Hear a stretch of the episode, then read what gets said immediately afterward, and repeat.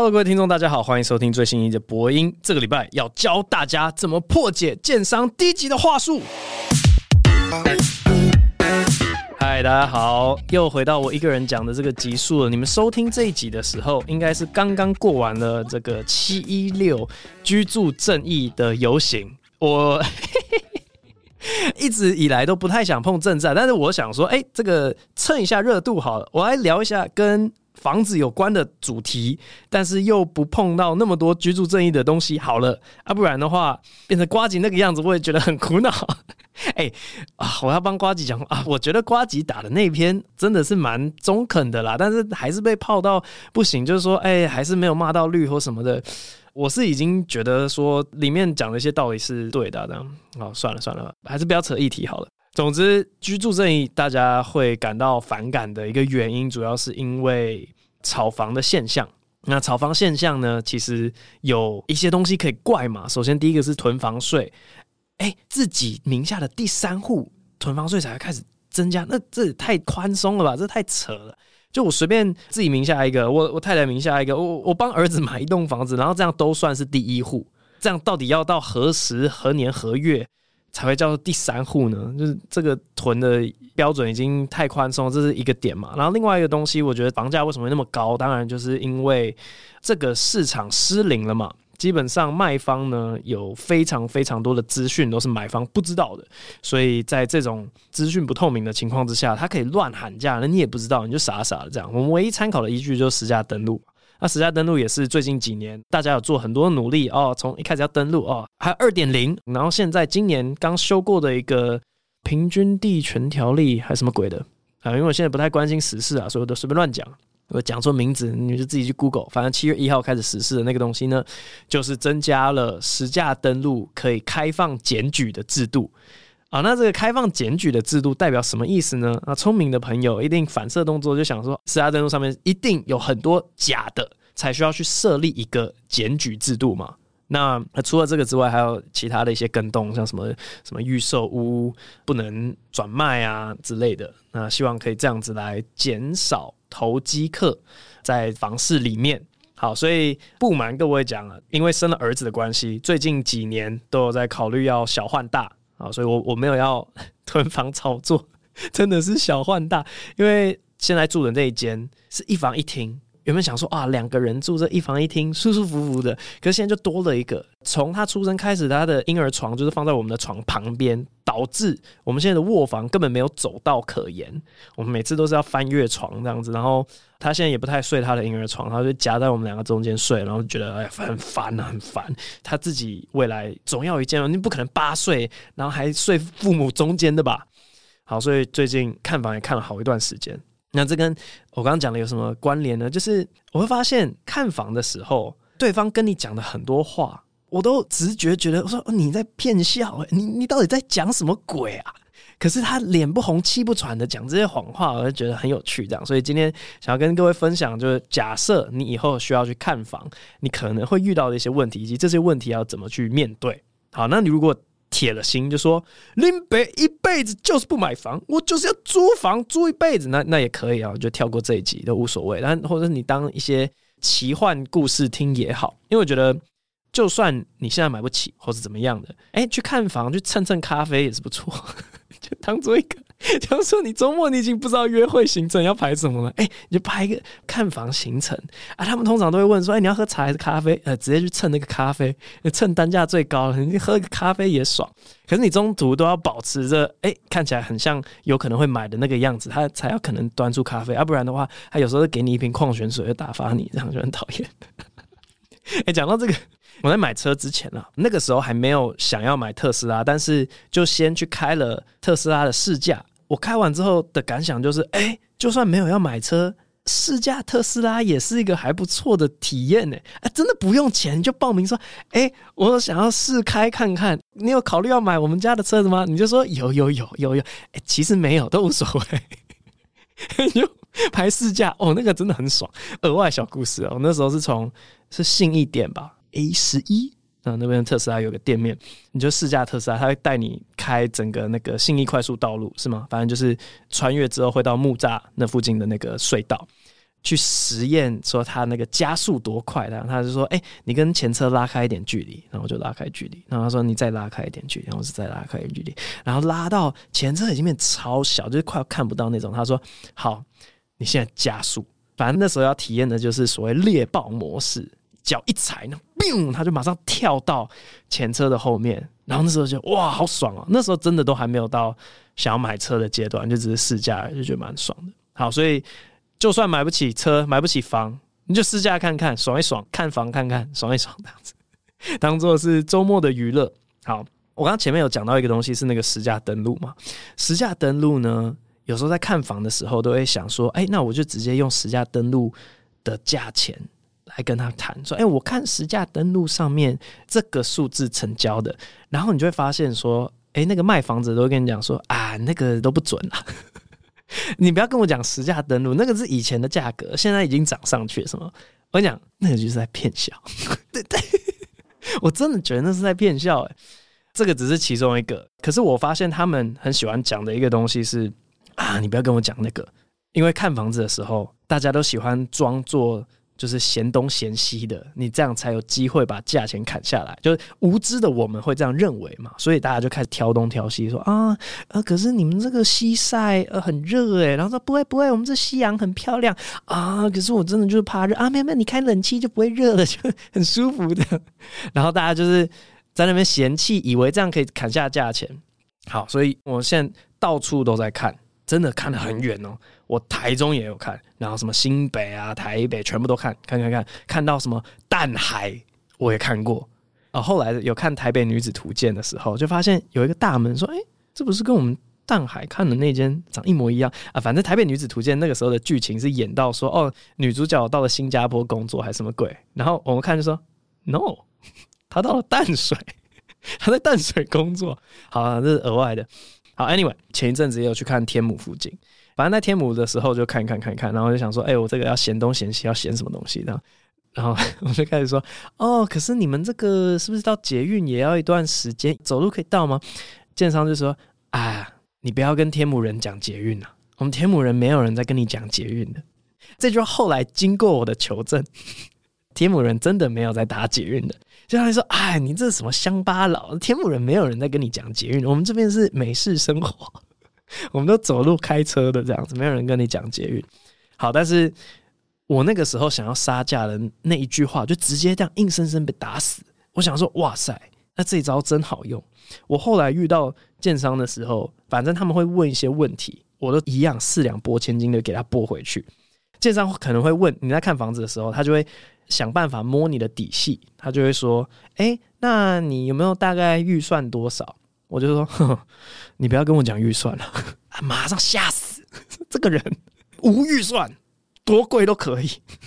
哎、会不会反而反效果啊？觉得他说哦，那八千万这样，不知道，还没遇过这种情形。但是我会发现说，在交锋过程当中，哎、欸，凭什么他可以说，哎、你不要跟我讲私家登录，你不要跟我讲捷运，我不能跟他讲说，哎、你不要跟我讲预算，为什么不行？我觉得应该平起平坐。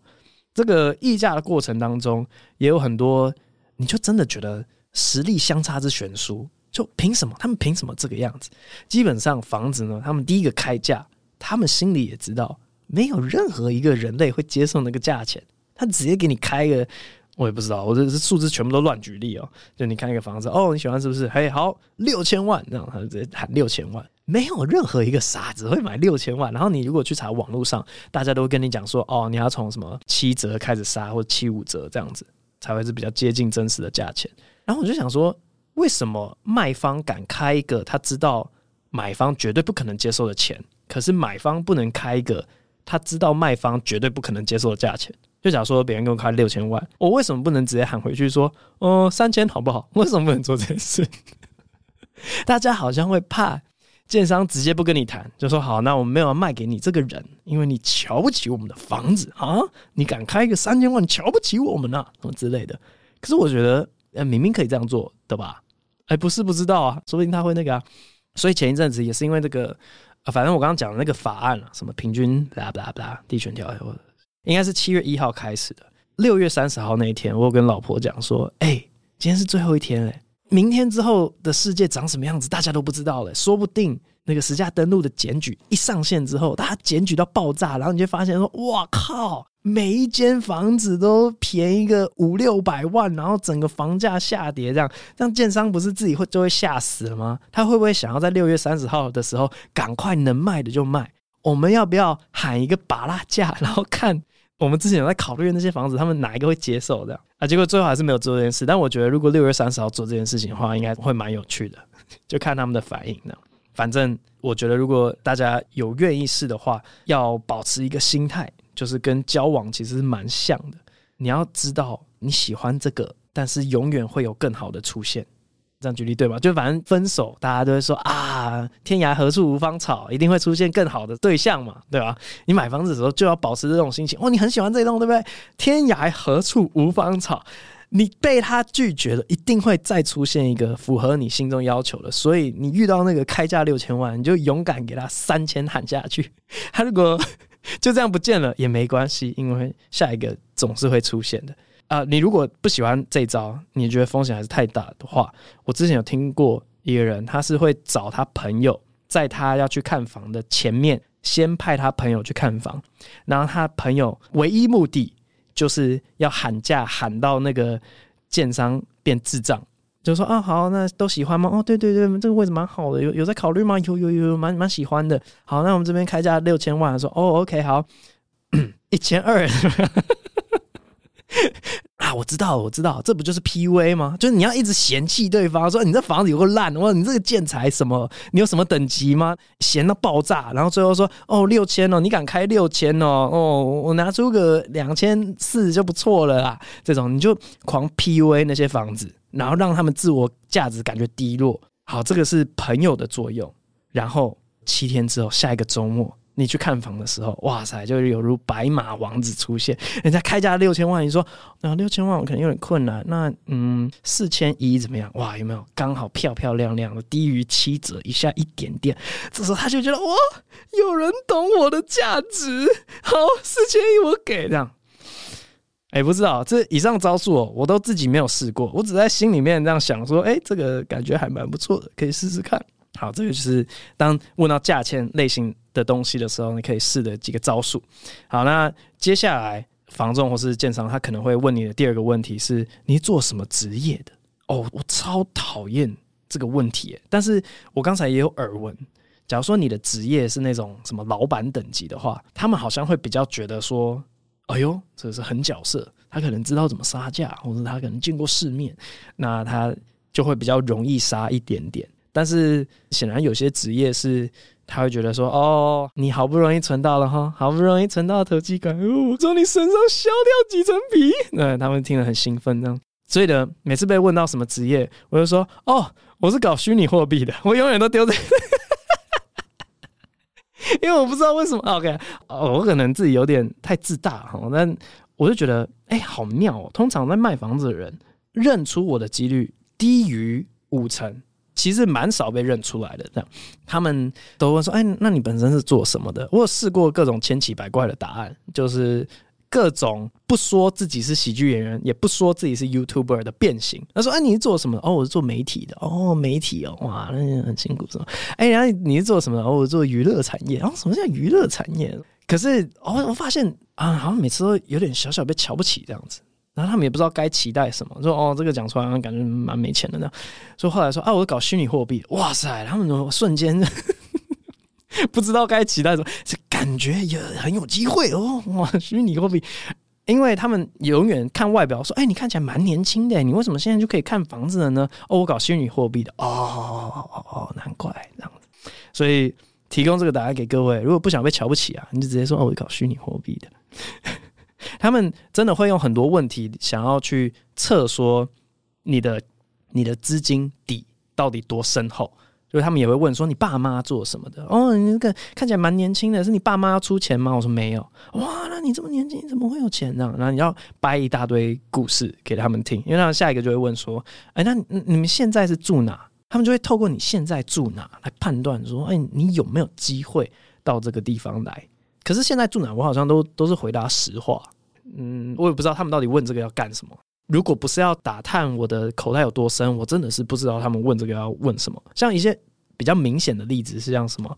哦，你们看房子看多久啦？哦，大概都看哪边呢、你们急着什么时候买吗？像看房子看多久这种问题，我知道这个问题是在看你到底经验浅还是经验丰富。因为说你看房子看多久啦？说哦，我们才刚开始看。哦，你完蛋了，你完蛋了，你绝对他们也是直接勃起了。嘿嘿，我看我可以削掉几层皮。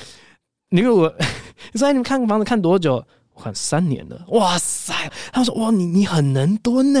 哇，你看三年还没有决定吗？说对，因为我每个房子看了都觉得有点问题。哇，那马上那个 respect 就出来了，他马上尊敬你，那也不敢乱讲什么，因为他知道你不急。遇到知道不急的，他才有机会害怕。所以这个答案也是提供给各位啊！记住，你是一个搞虚拟货币，而且已经看房看三年的人。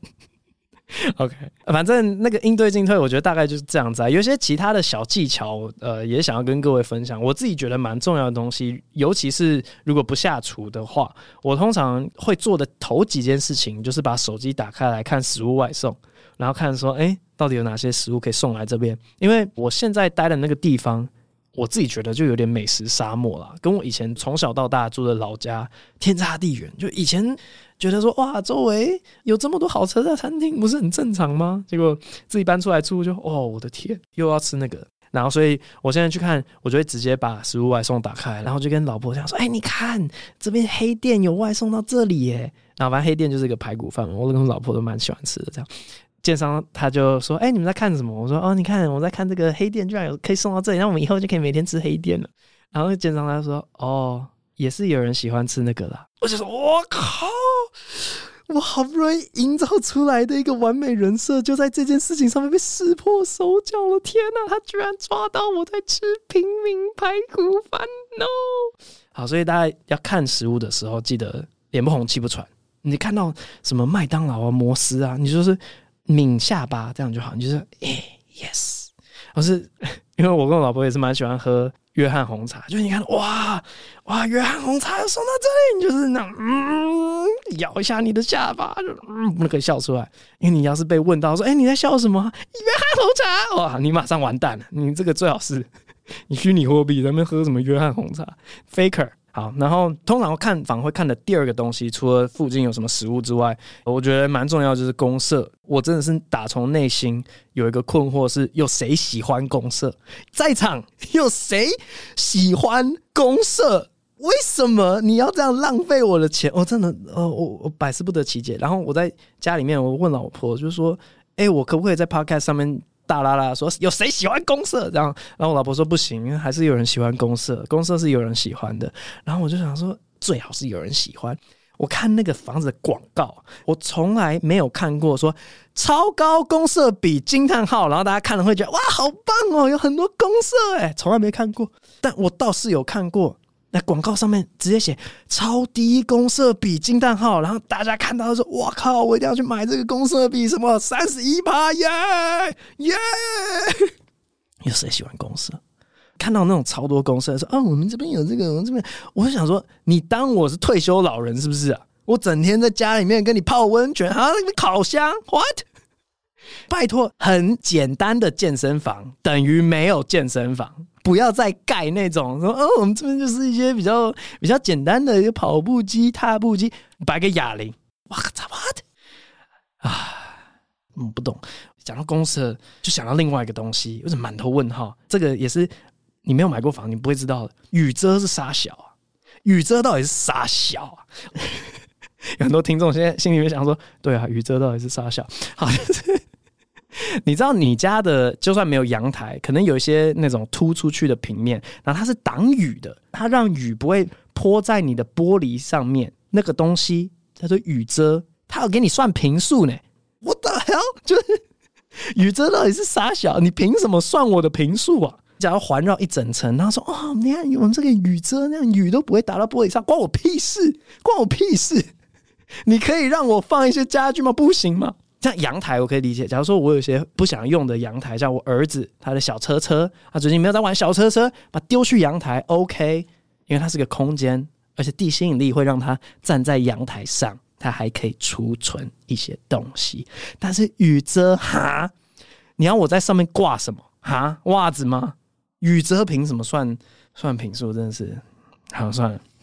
反正看房子就会有些千奇百怪、你不理解的现象，然后也有一些不讲重点的的房仲或是建商。哎、欸，这个我也是不太知道他们到底在在冲啥小，因为我最喜欢遇到的是，哎、不好意思，有点刻板印象，但我很喜欢遇到那种年轻的男生，因为年轻男生就直接跟你讲重点，说，哎、好，那个是我们公司，大概看一下，就长这个样子，好，再带你们去看样品屋，好，大概就长这个样子，直接讲重点，没有在那边跟你拉迪赛的。有时候真的会遇到那种在那边跟你攀谈一大堆，问你说：“哇，你这么年轻可以来买这个房子哦？那那你是做什么的？那你太太是做什么？哇，太太在家顾小孩，这样不用工作哇？那你是不是家里很有钱呐？”我真的遇过一个劈头前几句话就问我说：“你是不是家里很有钱呐？你长得就像那种家里很有钱的小孩。”他的下一句话更讨厌。他说：“哦，好好哦，家里有钱就可以来看这一栋。我做这一行，我一辈子都赚不了钱，可以买自己在推销的房子。”然后我想说：“你你跟我讲这些，你到底想要达到什么样的效果啊？有谁听了这段话之后会突然哦？那我突然超想买你们家嘞？谁谁会这样子？很困惑。我最怕遇到的卖方就是加入一大堆的感情。”因为其实你看到后来就会知道，说这个买卖关系呢，就只有我愿意出这个价格，你愿意出这个价格，不愿意就拉倒，就这样，没有那么多的情感。你会遇到说，在最后什么杀价阶段的时候啊，他就在那边跟你扯一些什么啊，可是这样很难跟老板交代什么的，我都是很无情说啊，没关系，你就跟你老板讲说是我人很差，他就不会觉得是你的问题，你就把错全部丢在我身上，你说啊，他就是不肯动价钱，你就跟你老板讲说他人很差。反正我记得最后，哎、他在那边跟我争执二十万，然后我就说，哎、不好意思，我就是没有要多付那二十万。你跟你老板说我人很差，这样子，哎、一丢出这句话，他后来果然一来一回，他回来说，哎、那老板说可以的。我觉得任何的交易都是这个样子，他可能有他的预算啊，或者他觉得你就只值这点价值啊，这都无所谓，他可以有那样的想法，这都没有什么感情在里面。但我就很怕商场交易的时候，有很多人把。感情放进去，以为可以情勒到什么样的价钱？我觉得那都是不存在的。好，所以今天这集跟各位分享到这边，不管是以后有没有要经历这一段，就有没有要买房，我觉得听了都是蛮有趣的，因为你在其他商场上面的议价好像都用得到这些原则，这样。然后不要忘记，你是一个看房三年的虚拟货币投资客，你并不喜欢吃平民的食物。好。那今天这集分享到这边，我们接下来进入 Q&A 部分。首先是当年求生存，不睡不会死，睡不着烦死。不过你好，想要问关于情境喜剧，如六人行、宅男行不行？怎么都有行。里面的罐头音效是先播放给观众再截取，还是硬塞笑声素材进去的？有些笑声感觉不一样。另外发现以前的罐头音效虽然也很大声，但比较不会影响观看体验。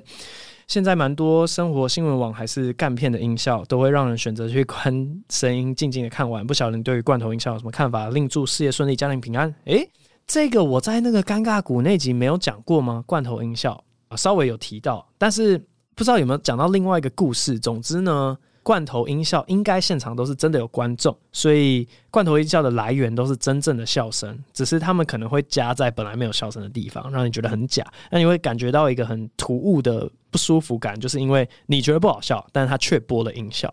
你后面讲到那种干片，他会放音效，其实应该就是你心里面没有觉得那么好笑，但他就是播的超大声给你听，所以你反而觉得说哦好 low 哦，为什么要这样？我从以前就蛮讨厌罐头笑声的，所以在萨泰尔一创立的时候，我就直接跟剪接讲说，我没有要综艺制，我没有要罐头笑声，全部都不准给我加，你就是那样原汁原味的播出去。可是我我想到了一些另外的故事是，好像在一些音乐吗？MV 之类的，反正有所谓的音量战争。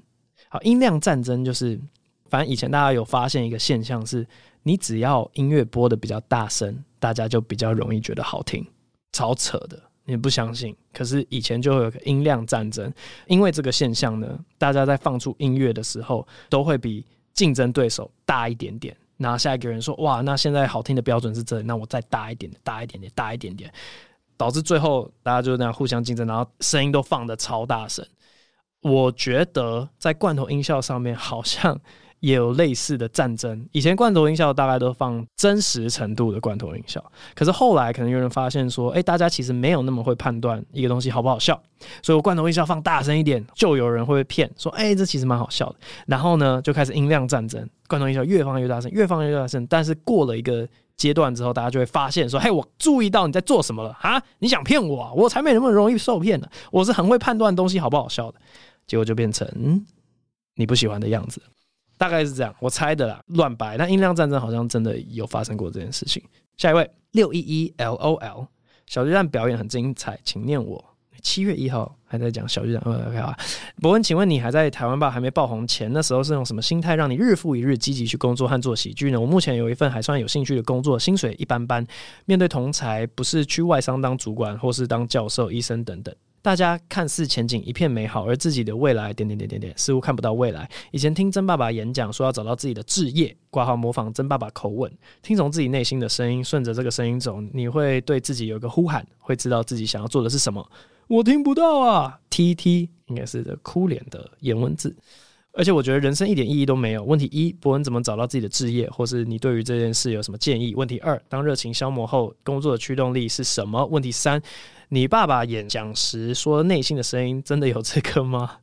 好，第三个问题啊，你应该问我爸，不应该问我，因为虽然我跟我爸基因有一半是一样，但我还是没有办法代替他讲话。但我的姑且假设你要问的是我内心有没有一个声音？好了啊，没有，就是没有。二，当热情消磨过后，工作的驱动力是什么？这个在我跟熊仔辩论说。不应该把兴趣当工作的那集里面略有提到，就是我们两个其实都发现说，你被消磨的来源其实都是工作，而并不是兴趣本身。你的热情没有被消磨掉。如果今天你突然辞职，就是假如说他好了饶舌，对不对？突然哦，我不做职业饶舌歌手，我是退休，可是再叫你写一首歌，然后你可以写任何你喜欢的，你不用考虑。会不会红？会不会重？会不会好听？大家还是会喜欢自己有兴趣的事情，所以是因为工作的关系。所以驱动力是什么？你可以找一些更高大上的啊，就是说哦，使命感呐，对这个文化的责任呐，什么之类的。可是我自己觉得，真正的解药是暂时脱离工作环境一阵子，你的热情就会回来，因为你会发现，哎，其实它一直都在。问题一：不论怎么找到自己的职业，或者你对这件事情有什么建议？好，在我学生时期。我对自己的认识也是，我对什么都没兴趣，也有一点不觉得自己这一生找得到任何可以称得上是兴趣的东西。然后我那时候也是觉得有点灰心，但是哎又没办法，所以就要主动的去踏上一个寻找志向之旅。就是你每个东西都摸个水，就是啊我试试看，试试看有没有兴趣，没有兴趣，有没有兴趣，没有兴趣，然后就一直试，一直试，一直试，一直试，然后到最后。哎，我也不知道，好像是个止损点啊！我真的都没有兴趣，或是 maybe 你觉得很幸运的就会找到你的志业在哪里。但啊，这真的很困难。我发现每个东西好像都可以跟爱情做对比，就是有些人会说哦，我都没有遇到我喜欢的人啊，我是不是这世界上没有所谓的 soul mate 啦，找不到我的 perfect match？可是你一定要抱有希望啊，就是继续试呢。不知道，好算了，不知道怎么解，因为我我自己也也不知道算不算是有找到。我其实也都觉得还好。我是对这个世界上的每个东西感觉都是淡淡的、淡淡的、淡淡的。你说比较喜欢喜剧，比较喜欢什么赏鸟、下西洋棋，那都是比较高一点点而已。应该找到那种不讨厌的东西就可以了。那、下一个龙田破蛋者，台北场表演完以后，伯恩好几次讲到破蛋者，但都念得很含糊，听起来很像破烂者。请问伯恩是故意的吗？谢谢。我不知道你在讲什么东西，我讲话很清楚。下一位，Evan Lynn's wife，新加坡喜剧推荐以及大学大学大学大学大象大学大大学。想问伯恩有没有推荐喜剧俱乐部，还有喜剧演员，想要去看新加坡的喜剧，然后想要在。去之前多看一些在新加坡活动的喜剧演员的表演，希望你可以介绍分享几个地方跟喜剧演员。By the way，想要知道你们之前去找表演场地的时候看过哪些地方，因为我也想要去看一般表演，但不知道有哪些地点会像是中正纪念堂一样会有卖票演出的。大学的部分是我是大一新鲜人，就读冷门科系。但第一志愿是别的语言，因为真的好爱好爱，所以还是想要在大学学那个语言。但他们系的规定是要他们本系斜线双辅生才能上，所以我必须得双辅。看了一下历年。统计资料发现，申请上双的几率比辅的高蛮多的，所以目前想法偏向双。但大家都说语言是辅助，还是要有一技之长，怕双主修两个外语会很白痴，出社会之后什么都不会，找不到工作。虽然感觉越来越多人都有大学学的根本不用跟工作有关，学喜欢的最重要这种观念，但我自己还是会略微担心，总感觉有一技之长或决定要当公务员的人才敢这样想。想听听你对大学学的东西跟工作连接的想法已久。要是是你会怎么做决定？谢谢你看完，本来想说爱你哦，但突然想到大家都说身体健康之类的。好，谢谢你。大致上是两个问题啊，前面是要去看新加坡的哪些人，然后后面是大学要念什么东西。然后新加坡我没有在现场看过任何的表演，但我只认识一些演员，像是 Sam C，就是 Sammy，然后 S E E，在那个 Stand Up Asia 里面认识的。诶，我觉得蛮好笑的，而且他也蛮敢讲的。讲到呃，有几次都出过问题，因为他本身是同性恋这样子，然后他在新加坡，你可以当同性恋，可是你不可以宣扬 LGBT 的东西。我的认知是这样子，所以他讲了好几次一些笑话，他都需要真的是走在那个边缘上面，也有出过事这样说。呃，推荐可以看 Sam C，而且他就我所知年底要去别的地方发展了。我忘记是美国还是英国，anyway，他要离开新加坡，所以可以趁他离开之前去看一下。然后场地我就不知道了，我忘记新加坡的场地叫什么名字，sorry，比较不熟。然后大学要学什么语言？我跟你讲，不用去念那个科系啦。我的理念就是。溺水法，把自己丢到那个水里面，你就会学会这个语言。所以呢，溺水法的精神之下，你就是直接把自己丢到，我不知道你要学什么样的外语，但你把自己丢到那个国家，大概几个月，哇，你就发现你突然就会讲了。另外一个方法，也有很多人会做，就是语言交换。其实名义上是语言交换，但更多人做的是体意上面的交换。不是啊，语言交换，真的都是去谈恋爱的。这 如果大家都不戳破的话，就只好由我来戳破。语言交换，哪一个是真心在学语言的？哈，举手，讲出来没有？大家都是去交朋友的。哎、我发现真的外语学的最好的，都是那些有进入恋爱关系的。你只要跟这个人变男女朋友，哇塞，你那语言你不会都难。好，所以就是直接去交往就可以学语言了，不用去主修这个。大学学什么跟以后无关。我持稍微一点点相反意见。我觉得还是有一技之长比较好。通常是会分理论跟应用嘛。应用的东西就是所谓的一技之长嘛。理论的东西，就算你之后说，哎，这些东西就可以转移到别的专业，你就可以比较容易理解跟上手。我都觉得还是不如有应用价值。这个是来自一个外文跟心理系毕业的人跟你讲的话，我都觉得啊，那有一技之长比较重要。就算是 YouTuber 都是，这是我最近在想的一个问题。我发现 YouTube 里面有分把 YouTube 影片当做重点，跟把 YouTube 影片当做行销广告宣传类型的。我举一些例子，有些人有其他的工作，好比说三个字，好比说银针律师，好比说法白，好比说阿成师，呃，Fred，他们是私厨，他们有另外一个职业。那 YouTube 的这些东西，它的广告收入是归广告收入，它的名气归名气，它很大程度都会帮它的主业达到一种宣传推广的效果，所以让它的主业也是赚的哇，盆钵满满。其实我自己也稍微有一点点像是这个样子，我是喜剧演员，那也有在 YouTube 上传影片，那 YouTube 就会变成一个很大的推广的渠道。如果不是这样的话，都会面临一个比较严重的，就是那种过气之后，哇，你过气的没有人看你影片，那你真的是什么都没剩下的。其他有主业，或是如果他收入其实比 YouTube 低的话，副业的人都会有另外一层保障，是，哎，你就算 YouTube 没垮掉，你还是你有你的另外一个工作，所以还是觉得一技之长蛮重要。下一位正在放假的高中生，正在放假的高中生，曾博文你好，我超喜欢你的，我是从博恩夜夜秀的苗栗国认识你的。Guess what？我就是苗栗人，为苗栗平反一点，就是他的夕阳很好看，很适合养老。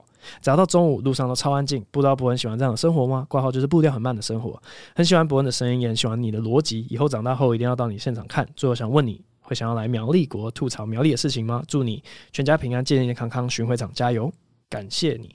他刚刚说。为苗栗平反一下，就是他的夕阳很好看，又让我想到今天的主题，还有另外一件事情，就是你去看房子的时候，如果你发现那个卖房子的人一直顾左右而言他，就他他一跟你讲说，哎、你看我们这个大厅这个画啊，都是请那个谁谁谁画的啊，这个石头也不错。对，你现在脚底下踩的这些石头，都是我们去什么西班牙那运过来。他如果讲一堆这种枝微末节的，在我心中就会觉得，嗯，你等下一定会喊一个天价给我，因为你开始讲说，哦，你的建材用的多好多好啊，想必他就是说，这这些东西就会反映在价钱里面。然后另外就是，哇，那你一定是没有什么其他的东西可以讲，你怎么讲到那么枝微末节的地方？因为真正那种抢手物件，它就是像。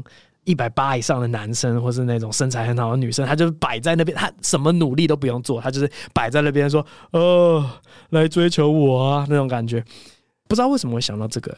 嗯，从苗栗的夕阳，可能是那个夕阳真的很好看，所以看到那个橘橘红红的，有些感触，很适合养老。OK，呃，喜欢这样的生活吗？其实很喜欢。我有想到的一个故事是，我在从英国要到法国那年的暑假。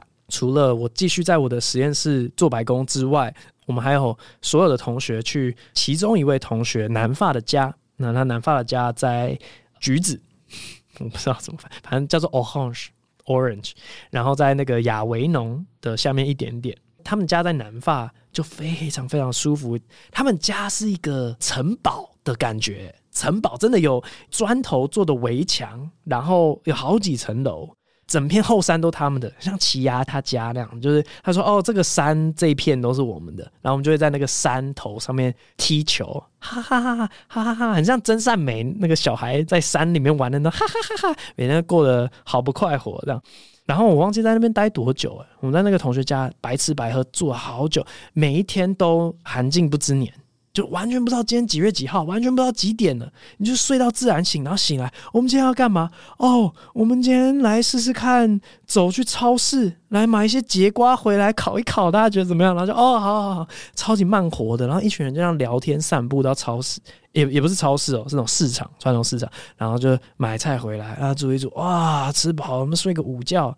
然后午觉起来，哇，一天又过了，怎么会这样呢？那个是我人生最爽最爽的，好像是一个月吧，我忘记住多久，真的是很爽。南法生活步调非常非常慢，很适合退休，真的就像你讲的那样，苗栗。所以啊，原来啊，苗栗就是我们台湾的南法。哇，也是哎，夕阳很漂亮哎，步调很慢哎。哦，原来如此。OK，啊，以后就尊称你为台湾的南法了。说会不会想要到苗栗讲吐槽苗栗的事情？我其实不太会想要这样子，但我还是要。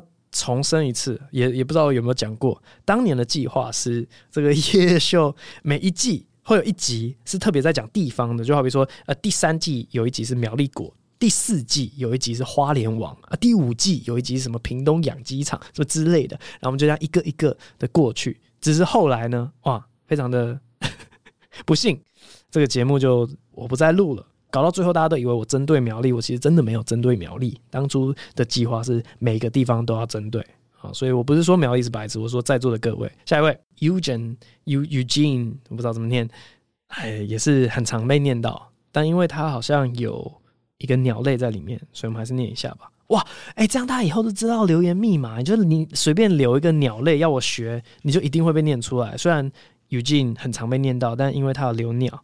所以还是要念一下。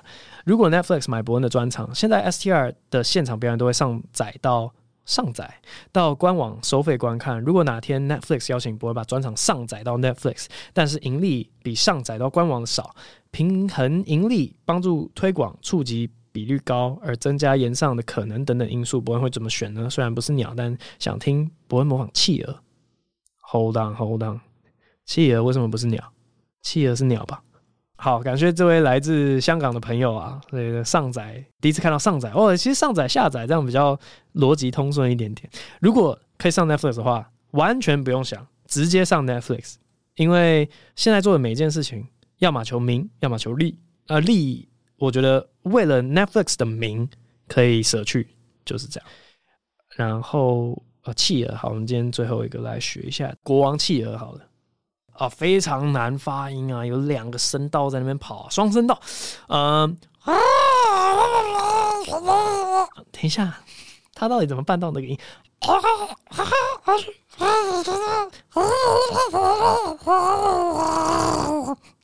大概是这样子。